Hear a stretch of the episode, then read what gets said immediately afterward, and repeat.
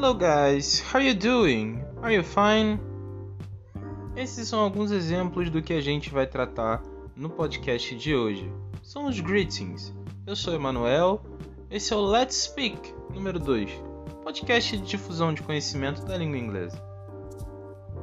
Os greetings ou saudações em português são uma parte bem importante da língua falada, da língua escrita e também né, da compreensão auditiva, é claro.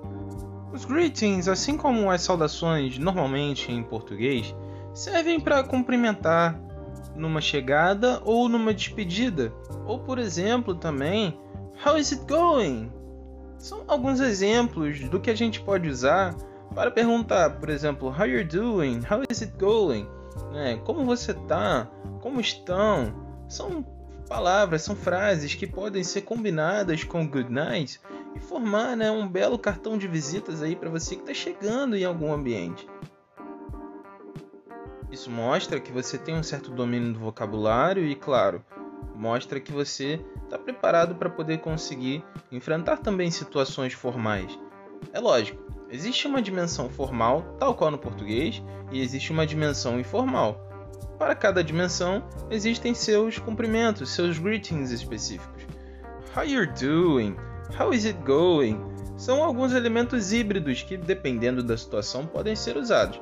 Mas o bom e velho good night é sempre requerido. Esse good night, é claro, pode ser good morning, good afternoon, good evening ou mesmo o good night, ok? No caso de good morning, good night, good evening, good afternoon, a diferença básica deles é, claro, o horário do dia em que você está utilizando. No início da manhã, de 7 até ali meio-dia, você vai usar o good morning, claro, ainda pela manhã. Passou de meio-dia, é para ser bem British, bem britânico.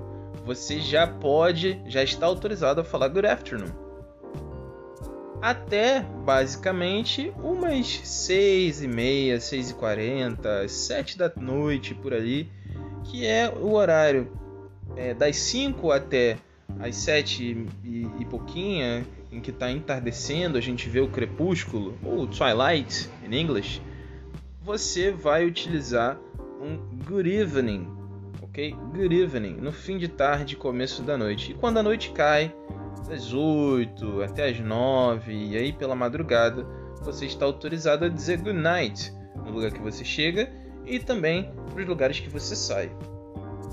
Agora, um exemplo de como os greetings estão próximos da nossa vida real, né? assim como o inglês está muito próximo da vida de quem é falante do português, por ser uma língua internacional, é aquele aplicativo de mensagens que todo mundo tem no telefone, tem é, a cor verde. Eu não sei se posso mencioná-lo aqui por conta das questões de direitos autorais. Porém, assim que eu falar o greeting que inspira o nome desse aplicativo de mensagem, vocês vão perceber. Chegando em alguns, loca alguns lugares de forma informal, você pode dizer também What's up, dude? What's up, man? Acho que você já entendeu o que eu quis dizer.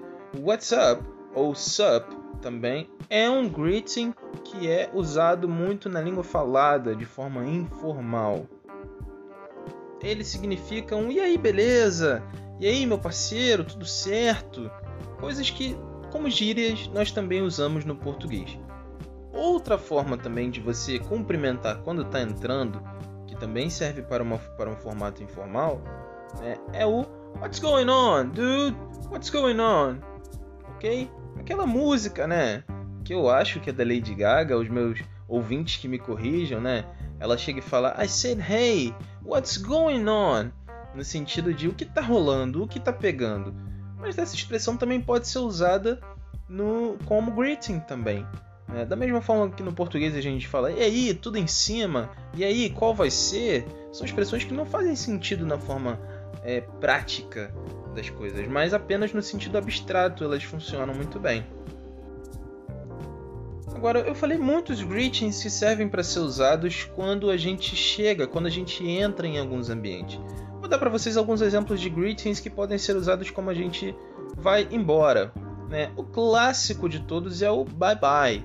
Né? O bye bye já faz até parte da língua portuguesa, de certa forma. Mas a gente tem outros, como por exemplo, see you later, see you later, ou see ya, see ya, né? Que é o see you later mais abreviado.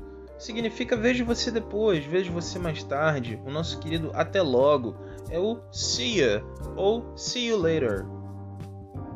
Agora, tem duas também que servem para serem usadas em ambientes mais formais.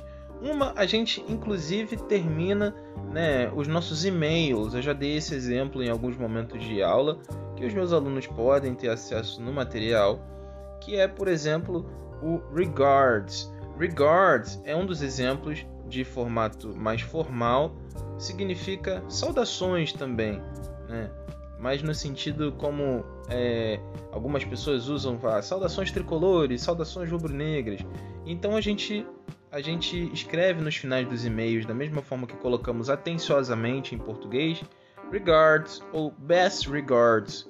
É uma das formas mais formais de se dizer até logo. E uma outra é take care, take care, take care, tome cuidado. O nosso querido vai pela sombra. Okay, guys, so we've seen today a little bit more about greetings, alright? Hoje a gente viu um pouquinho mais sobre greetings. São vários exemplos, tem diversas outras formas da gente usar greetings.